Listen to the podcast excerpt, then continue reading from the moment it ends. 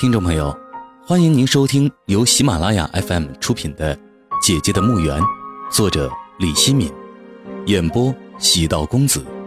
作品由北京华章同仁文化传播有限公司授权。第二十三章。当他把我领到他朋友面前时，都打趣他金屋藏娇，夸我长得漂亮。有的人背后却说我香气。也就是说我土老帽，特别是那些女人，那些女人都打扮的花枝招展，脸上涂脂抹粉，他们在背后对我嘀嘀咕咕。我在这样的场合无所适从，也给陶吉祥丢了脸，心里难过极了。回家后我哭了，陶吉祥问我：“你哭什么？”我给你丢脸了。陶吉祥笑了，抱着我说。傻姑娘，你知道吗？今天晚上啊，你是最美的，我朋友们都妒忌极了。我也听到他们在背后说你，我心里还高兴呢。能够让他们嫉妒，证明我老婆是真的美丽呀！啊，想想，你根本就不用靠化妆和穿漂亮衣服就比他们好看，你应该自豪才对。哭什么呀？来，让我亲亲。尽管他这么说，我还是觉得对不起他。也不想再跟他出去参加什么朋友聚会了。他说我要不去，他也不会再去了。我不想他为了我丧失社交圈子，那样对他不好。这个晚上，我给他提出了一个要求，想找份工作。他惊讶地说：“我有能力养你啊，你找工作干什么？”我不想让你养，我有手有脚，为什么要让你养呢？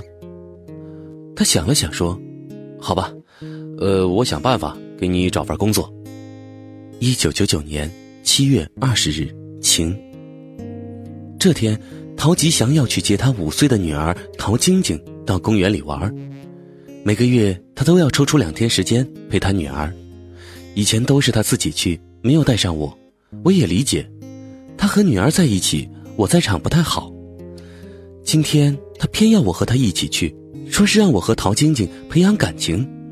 以后啊，如果能够把女儿的抚养权要回来，在一起会比较好。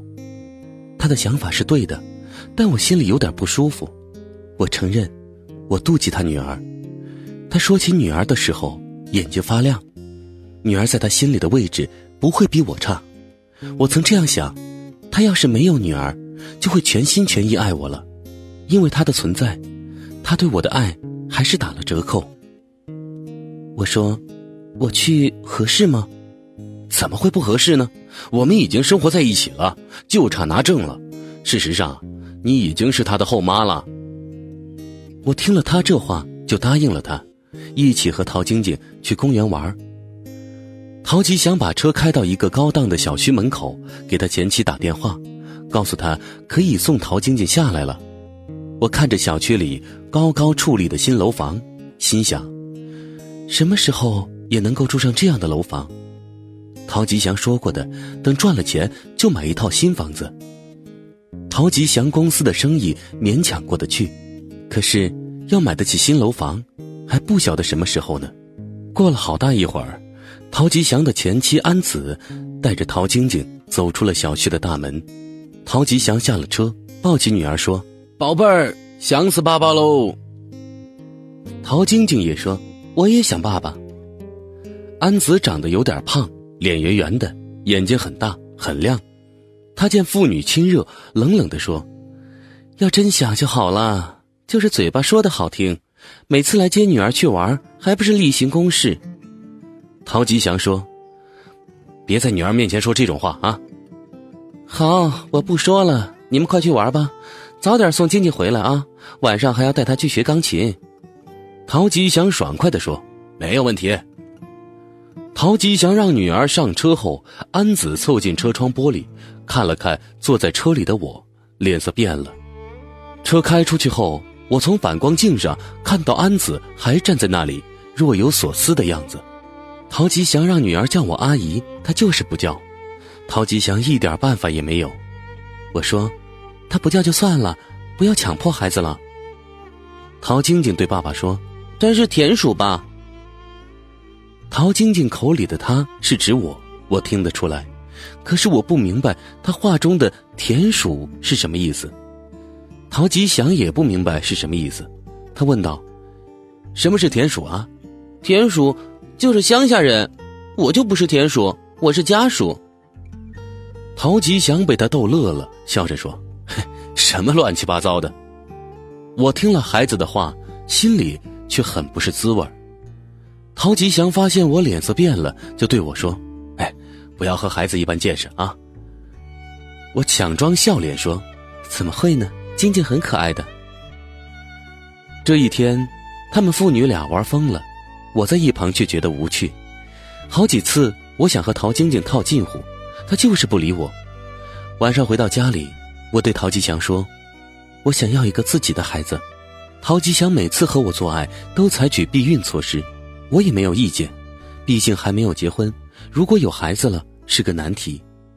今天我却有种强烈的愿望，要一个孩子。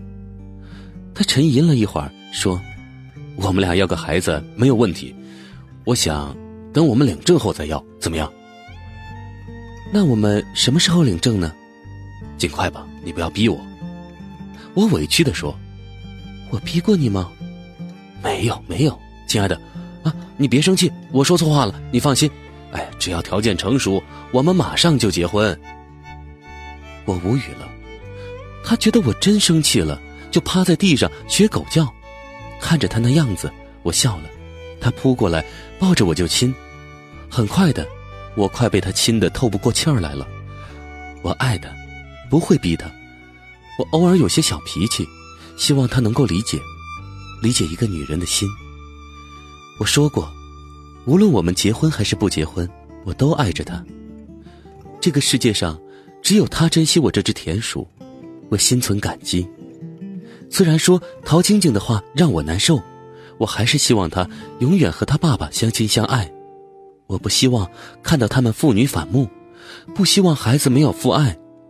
父爱对一个女孩子来说是多么重要，像我一样没有父爱的女孩子，一生都在痛苦之中挣扎。陶晶晶其实是个可爱的小女孩，如果换成我是她，我也会像她那样。她没有错，我也没有错。陶吉祥的离婚，和我没有一丁点关系。一九九九年。十月三日，大风。今天是我来上海后第一天上班的日子。陶吉祥好不容易给我找了一份工作，在他朋友开的一家广告公司上班，做文案。我在大学里学的是中文系，虽然没有毕业就离开了学校，但自认为文笔还可以。陶吉祥有些不信任我的能力，因为我离开大学后一直在社会的最底层混，干的都是和文字没有关系的工作。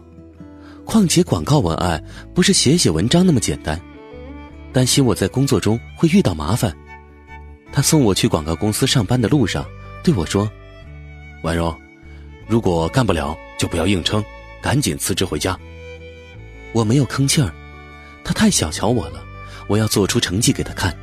广告公司老板是陶吉祥的朋友，他对我十分热情，还专门让一个业务能手带我上路。那个业务能手叫苏苏，是个板起脸很凶、笑起来很甜美的女人。她和我年龄差不多，却是广告公司的元老了。苏苏把我叫到她的办公室，严肃的对我说：“听说你丈夫是老板的朋友，老板有些话不好当你的面说，就让我来当恶人。要告诉你，广告文案这口饭呢，不是那么好吃的。公司也不是慈善机构，不会养闲人的。”你要是一个月内上不了路，到时候就该炒你的鱿鱼了。不管你是谁。苏苏的表情和他的话让我内心寒冷，我还是有点胆怯，自己也怀疑自己了。苏苏见我忐忑不安的样子，突然笑了，她笑出了一朵花，刚才那凶巴巴的样子换成了一副甜美的模样。他笑着说：“美女，你是不是害怕了？”我诚实的点了点头，哈哈，刚才我对你说的话呀，是我第一天来上班时老板对我说的话。我当时也怕的要死，怕还没有干满一个月就被炒了鱿鱼。结果是我战胜了自己，不要怕，什么事情啊，只要一怕准完。抱着必胜的决心，情况会好得多。我看你的眼睛就知道你是个聪明人。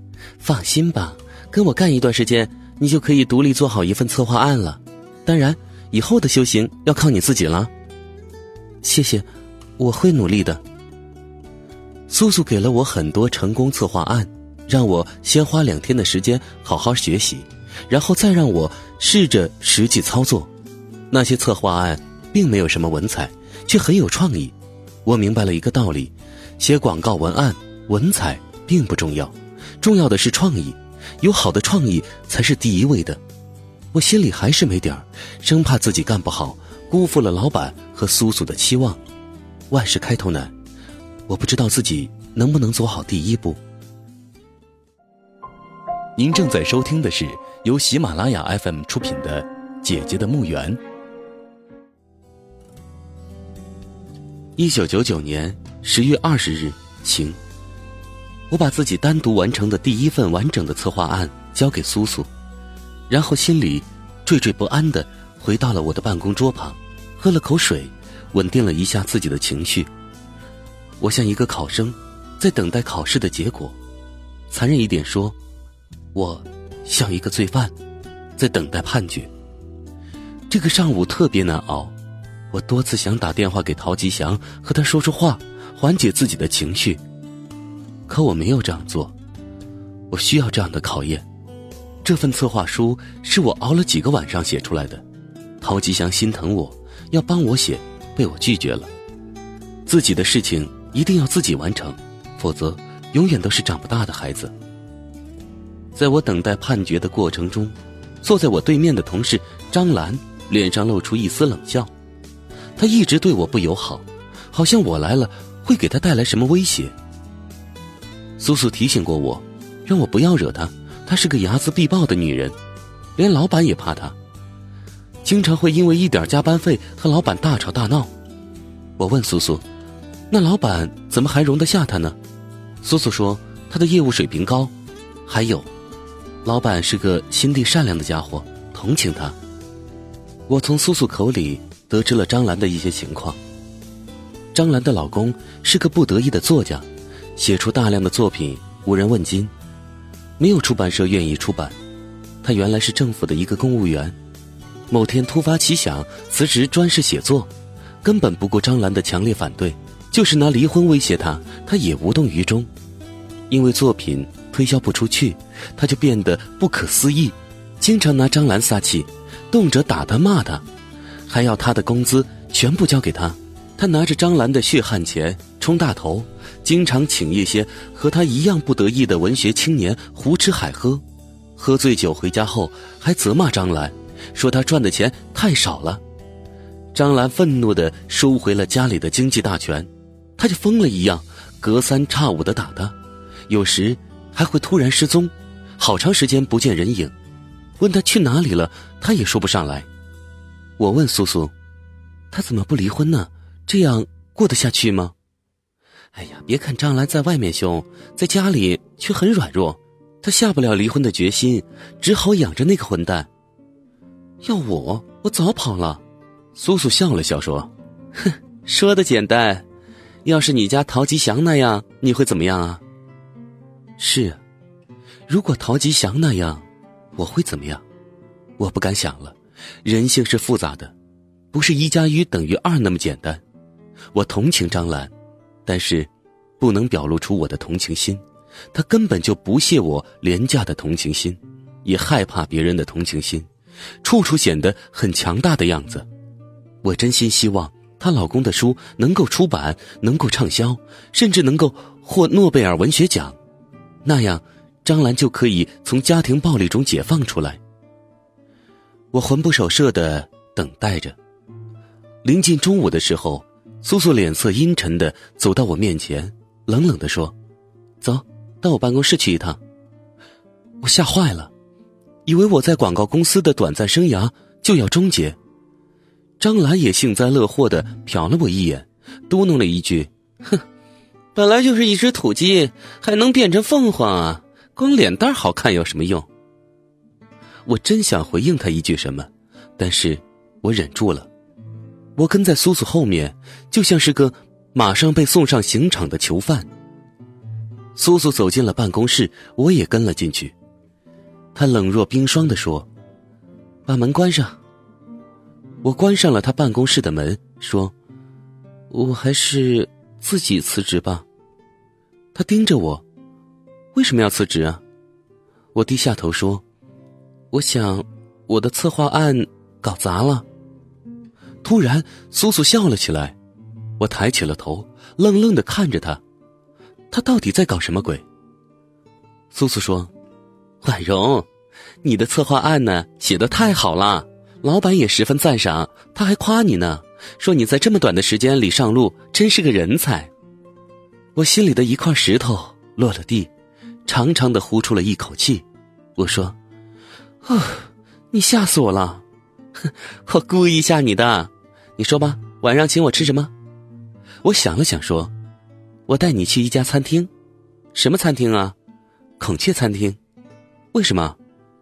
我又找回了自信，我要从土鸡变成孔雀了，所以呀，请你去孔雀餐厅吃饭。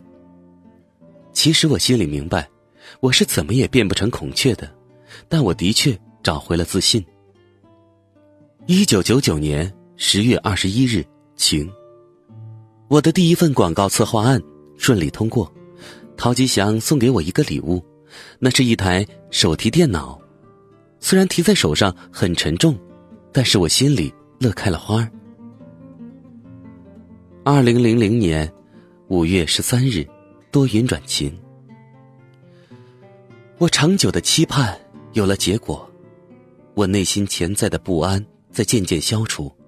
陶吉祥终于要和我领结婚证了，我抑制不住内心的激动。